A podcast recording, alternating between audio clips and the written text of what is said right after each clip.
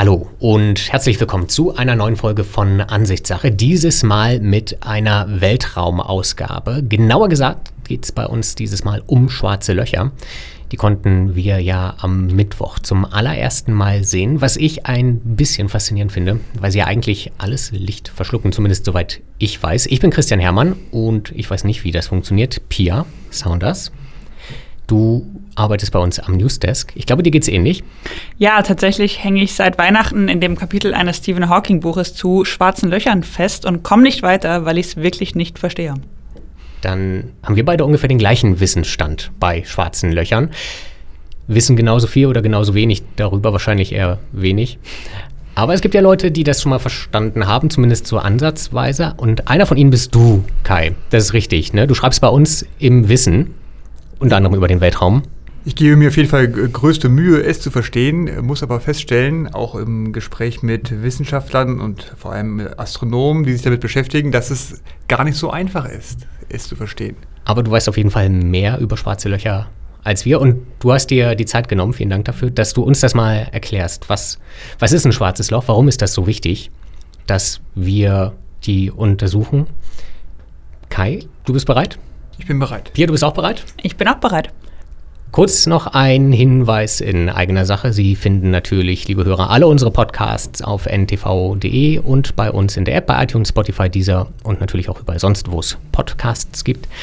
Dazu gehört auch unser Wieder was gelernt Podcast. Da haben wir diese Woche über Saudi Aramco gesprochen, das steinreiche saudische Ölunternehmen, das Plastikverbot der EU und passend zu den schwarzen Löchern dann auch gleich über Asteroiden und was wir eigentlich machen können und sollten, wenn mal wieder einer auf die Erde zu rast. Wir wollen ja nicht wie die Dinosaurier auch aussterben. Pia, du hast, glaube ich, eine erste Frage vorbereitet, die sehr sinnvoll ist, nämlich. Genau, erstmal für alle Laien wie mich, was ist ein schwarzes Loch?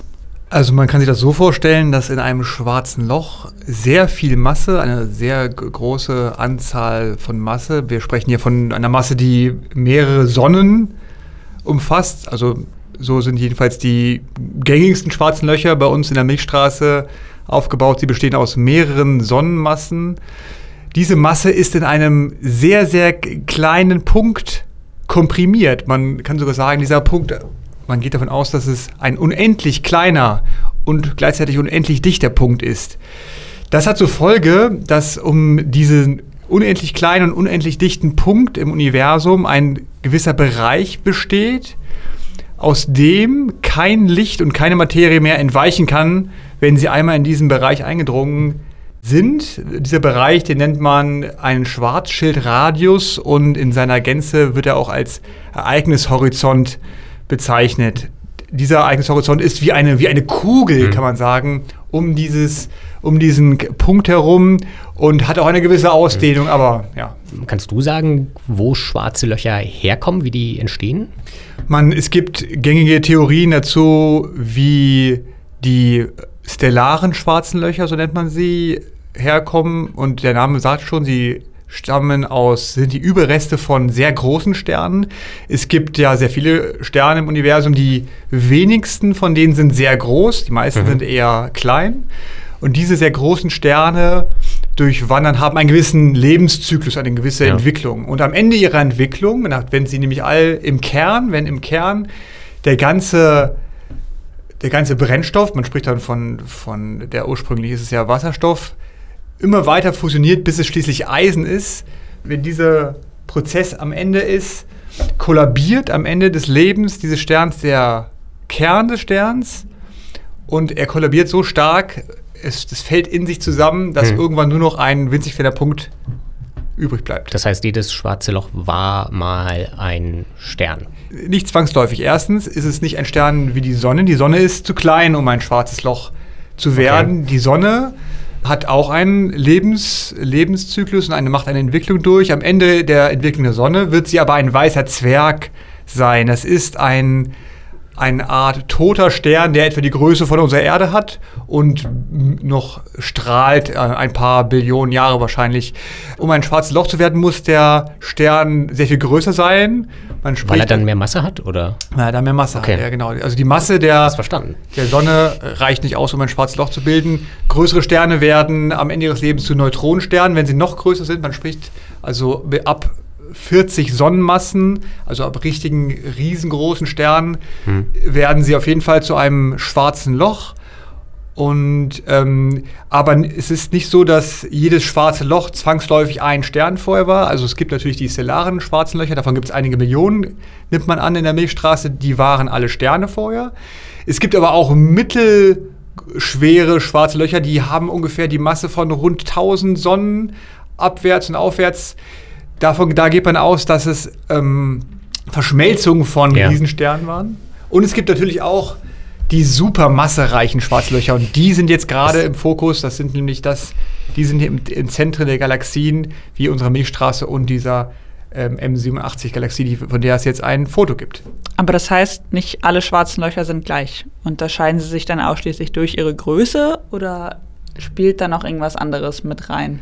Ähm, sie, was wir bis jetzt wissen, ist, dass die schwarzen Löcher sich äh, durch die Größe unterscheiden. Sie unterscheiden sich auch dadurch, dass äh, sie rotieren oder nicht rotieren. Und es gibt noch andere Faktoren wie Ma es, Magnetismus also, und Ladung, die eine Rolle spielen. Man kann, können. es ist dann schon ein bisschen so wie bei allen Planeten und Sternen oder so. Ne? Die haben ja auch alle unterschiedliche Eigenschaften. Ist das dann bei schwarzen Löcher haben auch alle eigene Eigenschaften, unterschiedliche Eigenschaften oder? Also sie sind sich immer irgendwie, in Teilen ähneln sie sich. Ne? Es gibt ja viele Sterne wie unsere Sonne. Es gibt viele Planeten, die ein bisschen so der Erde ähneln. Aber sie sind dann auch immer ein bisschen eigen. Sie haben eine unterschiedliche Masse, sie haben eine unterschiedliche Größe. Ist das dann, kann man das auch bei schwarzen Löchern so sagen? Planeten sind in der Tat sehr unterschiedlich. Sterne hingegen äh, sind sich alle sehr ähnlich. Sterne passen alle wunderbar in ein Diagramm. Man kann jeden Stern genau zuordnen in eine gewisse Klasse und bei den schwarzen Löchern ist es so, dass sie sich von, von dem Grundprinzip her ähneln, aber natürlich in der Masse unterscheiden. Dazu muss noch gesagt werden, weil du eben angesprochen hattest, wo, ja. wie entstehen schwarze Löcher, sind das alles, äh, entstehen sie alle aus Sternen bei diesen supermassereichen schwarzen Löchern.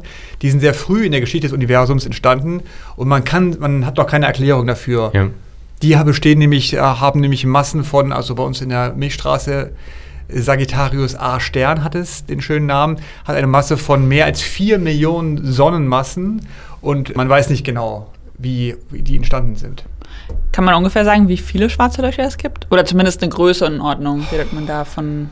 Man geht davon aus, dass in der Milchstraße, dass es Millionen stellare schwarze Löcher gibt. Und man weiß zumindest von einem supermassereichen schwarzen Loch. Hm. Und die Milchstraße ist eine von zig Tausenden Galaxien in von, unserem... Von 100 Milliarden Galaxien. Okay, ja, das ist, dann, okay. Das ist, ist immer interessant. Ne? Man denkt immer, die, ja. die Erde sei ein großer Planet und dann stellt man fest, die Sonne ist sehr viel größer und dann hört man, dass die Sonne eigentlich klein ist und dann hört man, dass die Milchstraße eigentlich ist auch, glaube ich, eine kleine, relativ kleine, vergleichsweise kleine Galaxie. Nein, ist, die, die Milchstraße ist in der Tat eine der größeren Galaxien. Okay, dann also es gibt nur wenige, die noch größer sind. Äh, sie gehört zu den größten, größeren bekannten Galaxien. Ja. Und eine Antwort auf die Frage, warum interessieren uns schwarze Löcher, ist halt deshalb, weil wir nicht wissen, wo sie herkommen, wie du gerade gesagt hast. Ne, das ist ja immer so, in der liegt ja in der Natur des Menschen, das, was man nicht weiß, da versucht man Antworten drauf zu finden. Und soweit ich das aber verstanden habe bei schwarzen Löchern, eigentlich verschlucken sie ja alles Licht. Wie kann man dann ein Bild davon machen, weil Bilder ja mit Belichtung funktionieren? Ja. Ähm, ich würde gerne ganz kurz mal auf deinen Einsatz, ein, äh, den ja. Einsatz äh, sprechen kommen. Du sagtest, warum interessieren sie uns? Das ist natürlich eine gute Frage. Das Faszinierende an schwarzen Löchern ist ja, dass man sie zuerst ähm, theoretisch vorhergesagt ja. hat. Sie ergeben sich aus der allgemeinen Relativitätstheorie von Einstein. Äh, andere Menschen haben sich daran gesetzt, ähm, die bekannten Feldgleichungen ausgerechnet und es hat sich gezeigt, dass es sowas geben muss. Man hat das ja. erst für, für nicht möglich erachtet. Allein, man dachte, es wäre ein, vielleicht ein, ein, Fehler, ein Rechenfehler hm. und hat sich gedacht, das kann eigentlich nicht sein. Dann hat man festgestellt durch Beobachtungen, das war etwas später, dass es Radioquellen am Himmel gibt, die, die Radiostrahlen aussenden. Und dann kam man wieder auf diese Idee zurück mit, diesen, mit den schwarzen Löchern, was in den 60er Jahren des vergangenen Jahrhunderts Fahrt aufgenommen hat, bis es dann sich verfestigt hat, dass man sagt, ah, die gibt, muss es wirklich geben. Und daran mhm. haben sich immer mehr die Hinweise verdichtet. Und man wollte natürlich dann unbedingt das beweisen, belegen ja. Äh, und sie äh, diese Existenz abschließend äh, belegen. Einen sehr großen, wichtigen Hinweis gab es ja. ja. schon vor drei Jahren mit den Gravitationswellen. Das erste Mal, als sie gemessen wurden, hat man festgestellt, das sind zwei schwarze Löcher, die miteinander verschmolzen sind. Das war ein sehr starker Hinweis und jetzt wollte man natürlich auch mal eins hm. sichtbar machen. Ist das jetzt dann aber der, der endgültige Beweis dafür, dieses Bild, dass schwarze Löcher existieren oder gab es den schon vorher? Ist, mit den Gravitationswellen war das im Prinzip so, dass sie genauso sind, wie ähm, hm. die Theorie sie hervorgesagt vorhergesagt hat, hat, ja. vorher, äh, vorhergesagt hat. Das war im Prinzip der Beweis, kann man sagen, dass sie existieren. Ähm, jetzt wollte man natürlich aber auch ein Bild davon machen, nachdem, es, nachdem es Theoretiker schon Überlegungen gab, dass es möglich ist, ein Bild zu machen. Und es hat aber allerdings ein bisschen gedauert, bis die technischen Voraussetzungen gegeben waren, um Bilder zu machen. Und jetzt ist die, deine Frage ja gewesen, wie kann man sie denn ja. sehen? Wie kann man ein Foto denn davon machen? Ich habe nämlich, wenn ich das kurz einwerfen darf, einen Fun Fact. Ähm, die, der, der Versuch, dieses schwarze Loch zu fotografieren, war in etwa so, als hätte man versucht, von der Erde aus eine DVD auf dem Mond zu fotografieren. Das habe ich, hm. diese Info habe ich mir von Vox Media gemobst. Vielen Dank dafür. Das heißt, es ist schon absurd klein im planetaren Maßstab, was wir da ja. jetzt geknipst haben, obwohl es so riesig ist. Es ist absurd klein von uns aus, uns aus gesehen. Wenn man davor steht, ist, ist ja. es natürlich sehr groß. Der Mondvergleich ist natürlich Wenn man davor steht, ist auch eine schöne. Der Mondvergleich. eine sehr tödliche Vorstellung. Ist natürlich sehr schön, wenn man bedenkt, dass unsere Teleskope auf der Erde noch nicht hm. leistungsstark genug sind, um die Mondautos von der Erde aus ja. äh, ins Visier zu nehmen. Kann man mal sehen, was da für eine Leistungsfähigkeit, für eine Auflösung ja. hintersteckt hinter diesem äh, Event Horizon Teleskop. Ähm, du ähm, hast äh, die Frage gestellt. Wie funktioniert, genau, wie, wie haben Sie es, wenn, wenn wir es nicht schaffen, auf dem Mond etwas zu fotografieren mit unseren Teleskopen, wie haben wir es dann geschafft, das schwarze Loch Ganz wichtig ist natürlich zu erwischen? Dass man sich äh, klar macht, dass dieses Foto, das wir sehen, ist ja kein Bild im sichtbaren Licht, also wie wenn jemand mit der Fotokamera sich da hinstellen mhm. würde und ein Foto vom schwarzen Loch machen würde. Es kommt dem aber schon recht nahe. Es sind aber tatsächlich Aufnahmen aus dem äh, Radiowellenbereich, dem äh, einen, einem ja. Bereich des elektromagnetischen Spektrums, das für uns, für das menschliche Auge nicht sichtbar ist. Aber, ja. Und zwar aber Radioteleskope können diese Wellen aufzeichnen. Das äh, Schöne daran ist, dass man mehrere Radioteleskope zusammenschalten kann. Ja. Das äh, ist ein Prinzip, das es ermöglicht, ein virtuelles Tele Radioteleskop, ein großes virtuelles Teleskop zu erzeugen, das nämlich den Durchmesser hat von den, vom Abstand der beiden. Radioteleskope, zusammengeschaltet sind. Wie viele sind. wurden denn da zusammengeschaltet? Es waren auf der ganzen Welt acht Radioteleskope. Die verteilt auf der Welt standen? Genau. Okay. Es war im, am Südpol gab es eins, in Mexiko gab es eins, in Spanien, auf Hawaii unter anderem diese ähm, werden zusammengeschaltet. Allerdings hat man das so gemacht, man hat dieses schwarze Loch, man hat ja beide schwarze, man hat zwei schwarze Löcher beobachtet, man hat sie beobachtet, sehr große Datenmengen aufgezeichnet vor Ort. Das waren wirklich unglaubliche Mengen an Daten, dass sie, es nicht mehr möglich war, sie übers Internet zu verschicken. Man hat sie aufgezeichnet. Auch dazu habe ich einen Fun Fact. Ja. Das wäre eine 5000 Jahre lange MP3-Datei gewesen, mit also 5000 Jahre Musik Ach. auf einer ah. MP3-Datei. Diese Info habe ich mir von Quarps gemobst. Vielen Dank dafür. genau, also es, also es war dann, man, wenn ich ganz kurz wieder zu, zu den Bildern, jetzt habe ich die unterbrochen, sorry. Sie haben alle Teleskope auf das schwarze Loch gerichtet, acht Stück, und die haben dann mehr oder weniger gemeinsam ein Bild abgescannt. Also, oder? ja, genau. Es waren jetzt bei dem bei M87 waren es nicht alle acht. Beim das Südpol Radioteleskop habe ich mir sagen lassen von einem äh, Astronom, hm. konnte es nicht ins Visier nehmen, weil es Okay. auf der nördlichen Hemisphäre vor allem zu sehen ist. Es verschwindet quasi auch vom Ja. Südpol aus gesehen hinterm Horizont, aber das nur nebenbei. Achso, das hängt dann auch noch damit zusammen, dass die, okay, wenn die Erde sich dreht und in die falsche Richtung gerade guckt. Es hat ja weniger mit der Drehung zu tun als äh, mit, mit Nord- und Südhalbkugel. Man sieht ja. Ja. auf der Nordhalbkugel andere Sternbilder als auf der Südhalbkugel, Ja. weil man in einen anderen Bereich des Himmels guckt. Und ähm, bei M87 ist es so, dass es vor allem auf der nördlichen Hemisphäre zu sehen ist, aber Hm. ganz am Südpol ist es nie zu sehen. Wir, ist zum Beispiel, es gibt Sterne, so wie Alpha Centauri, der ist nur auf der Südhalbkugel zu sehen, aber niemals im Norden. Okay. Das nur nebenbei. Aber ähm, klar, man hat jetzt, man hat sie alle, also so viele wie möglich auf das Objekt gerichtet. Dann hatte man die Daten aufgezeichnet. Dazu lief eine Atomuhr, die hat ganz Ja. genau aufgezeichnet, zu welchem Zeitpunkt welche Daten reinkamen. Man hat alle Datensätze auf Festplatten gespeichert, ins Flugzeug gesetzt, an zwei zentrale Orte gebracht, und zwar in Bonn und in Boston. Und dort hat man jeweils das Bild ausgerechnet aus diesen Datensätzen. Hat sehr lange gedauert, ist zwei Jahre her, dass diese Beobachtungen gemacht wurden. Jetzt ist es soweit, man hat äh, endlich ein Bild, zumindest von einer, von einem schwarzen Loch aus einer Galaxie, Hm. konnte man schon errechnen. Genau, das ist auch noch, das sind, ähm, es sind zwei schwarze Löcher, die sie beobachtet haben. Genau. Ne? Das ist, ähm, dass wir da nicht durcheinander kommen. Und eines haben wir jetzt schon gesehen und das andere noch nicht. Genau. Das, gesehen haben wir das Bild vom schwarzen Loch im Zentrum der Galaxie M87. Das ist ein sehr, sehr großes schwarzes Loch. Das ist, äh, Die aber nicht die Milchstraße ist. das ist nicht die Milchstraße, Okay. nein. Das ist eine Galaxie, die ungefähr 54 Millionen Lichtjahre von uns entfernt ist. Die, das bis zum Zentrum, um zum Vergleich. Ja.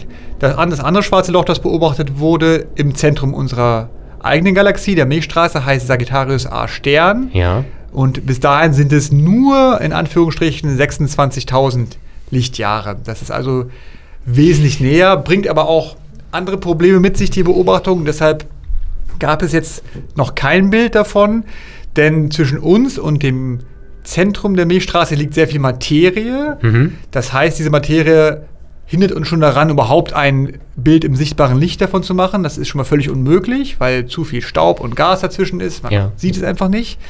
Aber auch diese Radiowellen müssen sich im Prinzip durch sehr viel Materie durchkämpfen. Es gibt sehr viele Störeffekte. Es gibt Rest äh, von explodierten Sternen in der Nähe Ja. des Zentrums, die das alles Also praktisch, da läuft jemand durchs Bild mehr oder machen. weniger. Kann man so sagen, ja. Und Ja. man muss sehr viel rechnen und herausrechnen. Und die Forscher wissen noch nicht, wann es soweit sein wird. Aber sie sind zuversichtlich. Mit denen, denen ich gesprochen habe, die glauben, dass es noch kommen wird. Und das ist dann wieder so eine Zeit von zwei Jahren ungefähr?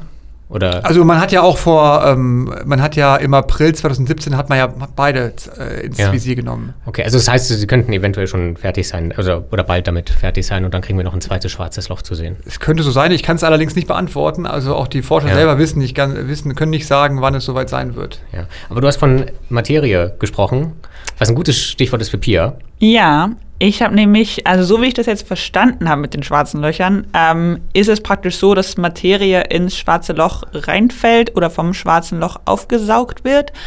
Stimmt das so? Und falls ja, kann man sagen, was mit dieser Materie dann passiert? Also, Tatsächlich ist es so, dass wenn Materie in die Nähe eines schwarzes, schwarzen Lochs kommt, wird sie ab einem gewissen Abstand eingesaugt. Wenn sie den Ereignishorizont überschritten hat, gibt es kein Zurück mehr. Da hilft auch kein super Jetantrieb, da hilft Mhm. nichts mehr. Ähm, man weiß natürlich nicht genau, was passiert, wenn Materie ins schwarze Loch fällt. Man kann es zum Teil aber beobachten. Deshalb kann man ja auch diese Beobachtung machen der großen schwarzen Löcher. Mhm. Sie glüht sehr hell auf, gibt viel Energie ab bei ihrem Sturz ins oder kurz vor Weil ihrem so Sturz schn- ins ist schwarze das Loch. die Schne Geschwindigkeit dann oder was ist, ist die, das? Ja, es ist die Okay. Geschwindigkeit. Er, erzeugt, er, er nimmt eine sehr hohe Geschwindigkeit auf und strahlt sehr viel Energie ab. Pia hat gefragt, was passiert mit, mit äh, wenn man als Mensch zum Beispiel, ich glaube, Ja. darauf äh, zielt die Frage ein bisschen ab, ein bisschen. wenn man reinfällt, man spricht dann immer von diesem schönen Spaghettifizierungseffekt. Es wird immer gesagt, dass man sich ähm, äh, zu einer langen Spaghetti gezogen wird von der Ja. starken Gravitation, weil sie, wenn man reinfällt, an den Füßen anfängt zu ziehen und zwar so schnell, dass man ganz schnell ganz lang wird und das wahrscheinlich aber dann nicht mehr mitbekommt. Aber das, okay. Andererseits, das wäre jetzt die beste Nachricht, weil ansonsten klingt Ja. das nach einem sehr schmerzhaften Das Tod. andererseits ist es ja auch so, das muss man auch bedenken, dass in einem äh, schwarzen Loch Raum und Zeit natürlich ganz andere Dimensionen einnehmen, als Oh sie uns bekannt Ja. sind. Mhm. Denn man geht davon aus, dass unter so hoher äh, Schwerkraft die Zeit womöglich sogar stillsteht und e Ja. eventuell kann es, kann es solche Effekte haben, dass es sehr, sehr lange dauert, diese Spaghettifizierung, dass man es sehr lange erleiden muss. Aber äh, genaues kann ich da leider nicht zu sagen. Das müsste man wahrscheinlich erst in Erfahrung bringen. Das, Oder kann es nicht. dann aber, wird aber das niemals es wird niemals äh, jemand erfahren. Man kann es vielleicht irgendwann mal ausrechnen. Das ist aber auch völlig unklar. warum, warum kann das niemand erfahren? Weil wer, wenn du einmal den Ereignishorizont überschritten hast, gibt Ja. es kein Zurück mehr. Okay. Keine Information kann aus, von aus dem Inneren des schwarzen Lochs nach außen gelangen. Das ist Und das ist unmöglich. gesichert. Gut. Das ist, sehr, ja, also laut, laut den äh, re- theo theoretischen Modellen, nee, also gesichert Ja. ist, Okay, da wartet der Nobelpreis auf. ist so lange, ist es so lange gesichert, bis das Gegenteil bewiesen wurde. Okay, dann weiß, ich, dann weiß ich ja, womit ich wie die nächsten 20 Jahre vertreibe. Eine ganz äh, spannende Frage hattest du eben schon gestellt, ist natürlich, ähm, wie können wir das denn überhaupt sehen, wenn es denn das alles Licht verschluckt? Ja. Mhm. Ich kann da gerne, da gerne nochmal was Ja, zu sagen. Man kann natürlich das schwarze Loch selber. Also wir haben jetzt schon gehört, dass es dass, dass alles drumherum beschleunigt wird und dass das dann leuchtet, ne? Das, genau, aber das schwarze Loch selber, also auch die Frage, was auch wir sehen wir eigentlich auf dem Foto, auf dem berühmten, Ja. das jetzt durch die, durch die Medien gegeistert ich hoffe ist. doch das schwarze Loch. Man sieht, Ansonsten nein, man sieht haben wir ein natürlich, Problem. nein, man sieht natürlich, wenn man streng ist, das schwarze Loch nicht. Man kann das schwarze Okay. Loch nicht sehen, weil es, wie gesagt, kein Licht reflektiert. Es ist kein Lichtstrahl, der Ja. wie bei allen anderen Objekten davon reflektiert wird. Und wir sehen die Beschaffenheit des Objekts. Was wir sehen, ist der Schatten des schwarzen Lochs. Also ist das dann wie bei einem, bei, bei einem ähm, Negativ, bei einem Foto oder? Ich würde eher, ich, das ist, ähm, es ist sehr kompliziert, muss man Okay, ehrlich sagen. Und es ist aber so, wir sehen ja einen leuchtenden Ring, der an einer Stelle etwas stärker Mhm. leuchtet als, an der- als an den anderen Stellen und in der Mitte einen dunklen Fleck. Es sieht so ein bisschen aus, finde ich, wie, wie Feuerwerk. Es gibt ja diese Feuerwerkskörper, die man so auf die, die Erde legt, anzündet und dann drehen die sich und haben halt diesen orange, rot, gelb glühenden Schweif. Ja. Das So, hat ja, so das halt das hat auf aus. jeden Fall auch, äh, ist ja auch nicht ganz, liegt auch nicht ganz fern von der Realität. Tatsächlich ist das Leuchten, stammt das Leuchten von dieser einer, einer leuchtenden Scheibe aus Materie, Mhm. die sich schnell um das schwarze Loch dreht, also tatsächlich bis annähernd Lichtgeschwindigkeit, extrem schnell und dabei äh, sehr hell leuchtet. Diese Scheibe allerdings Mhm. wird, das Licht dieser Scheibe wird beeinflusst auch durch die große Schwerkraft des schwarzen Lochs, welches das Licht der Scheibe nämlich, äh, welche das Licht der Scheibe verzerrt in, und, Ja. und ablenkt. Und das ist so ungefähr, wie kann man das beschreiben, dass wir tatsächlich auch den Teil der Scheibe sehen, der von unserer Sicht eigentlich hinter dem schwarzen Loch liegt. Ja. Weil das schwarze Loch ihn quasi über sich selbst rüber Okay. beugt in unsere Richtung. Um es mal kurz zu machen, wir sehen das Licht von der Scheibe und was in der Mitte fehlt, ist der Bereich, wo zum einen kein Licht durchkommt, weil es Ja. vom äh, Loch aufgesaugt wird.